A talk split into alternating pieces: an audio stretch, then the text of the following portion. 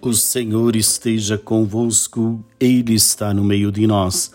Proclamação do Evangelho de Jesus Cristo, segundo João. Glória a vós, Senhor. Naquele tempo, os judeus discutiam entre si, dizendo: Como é que ele pode dar a sua carne a comer? Então Jesus disse: Em verdade, em verdade vos digo se não comerdes a carne do Filho do Homem e não beberdes o seu sangue, não tereis a vida em vós.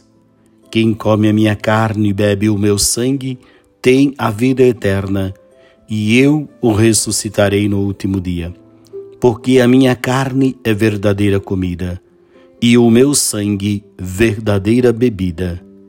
Quem come a minha carne e bebe o meu sangue, permanece em mim e eu nele.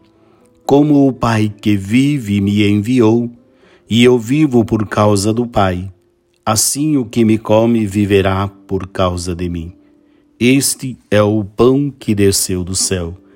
Não é como aquele que os vossos pais comeram.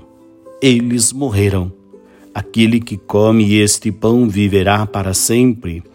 Assim falou Jesus, ensinando na sinagoga em Cafarnaum palavra da salvação.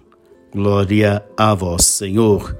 Muito bem, meus queridos, ainda estamos no discurso do, da ceia, da, da Eucaristia, Jesus mostrando para a humanidade que é Ele o pão que sacia, Ele é o alimento que nos fortalece em nossa caminhada, que ele veio para resgatar a humanidade e que nós precisamos nos aproximar dele. Se nós não comer a sua carne, ou seja, se nós não nos alimentar da sua palavra, se nós não, não nos alimentarmos do seu corpo, do seu sangue, como que nós vamos ter a plenitude da nossa vida?